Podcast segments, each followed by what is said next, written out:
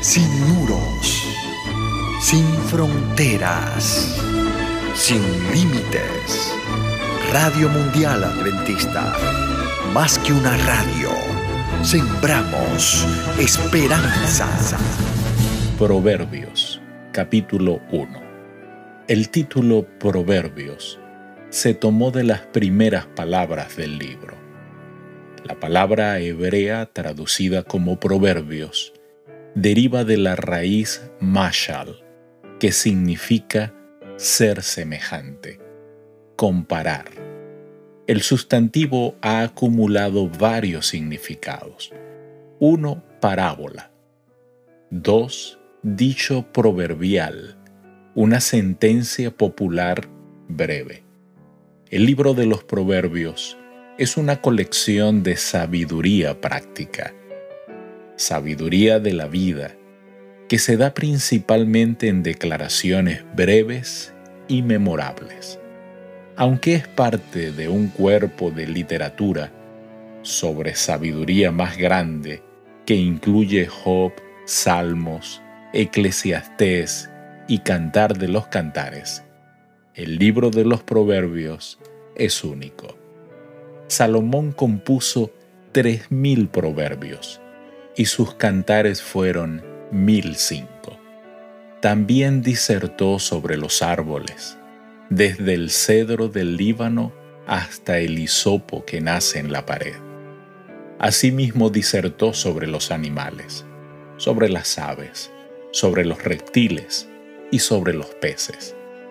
Al oír la sabiduría de Salomón, venían de todos los pueblos, y muchos de los reyes de la tierra, a donde había llegado la fama de su sabiduría, según el primer libro de Reyes capítulo 4, versos 32 al 34.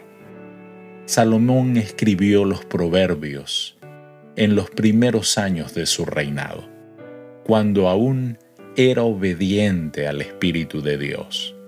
Fue la amplia difusión de estos principios y el reconocimiento de Dios como aquel a quien pertenece toda alabanza y honor, lo que hizo que los comienzos del reinado de Salomón fuera una época de elevación moral, tanto como de prosperidad material. Versos 1 al 4. Los proverbios de Salomón, hijo de David, rey de Israel para entender sabiduría y doctrina, para conocer razones prudentes, para recibir el consejo de prudencia, justicia, juicio y equidad, para dar sagacidad a los simples y a los jóvenes inteligencia y cordura. Es de suponer que el sabio pase por alto este libro como innecesario para él aunque bien sabe que apenas ha tocado el borde de los ricos tesoros del universo. Y podría con deleite aprovechar la ayuda que solo Dios puede dar. En la apertura de su colección de proverbios, Salomón explicó el propósito de estos dichos, dichos de sabiduría. Ellos fueron y son para dar al lector atento sabiduría, doctrina, percepción y comprensión. Versos 7 y 8. El principio de la sabiduría es el temor de Jehová. Los insensatos desprecian la sabiduría y la enseñanza. Oye, hijo mío, la instrucción de tu padre, y no desprecies la dirección de tu madre. El temor de Jehová es la actitud reverente, compuesta de amor, temor y gratitud, característica de los que han comprendido su propia indignidad y han encontrado la salvación en el bondadoso plan de Dios. No hay ninguna forma de educación intelectual que pueda compararse con el estudio ferviente de las escrituras. Hijo mío, forma común en que un maestro se dirige a sus alumnos. Y quizás se use aquí con ese sentido. Pero la mención de la madre sugiere una relación más personal, como si Salomón hubiera estado transmitiendo a su hijo los frutos de su propia experiencia. Junto con el temor de Jehová está la respetuosa obediencia a los padres. Verso 19, 32 y 33.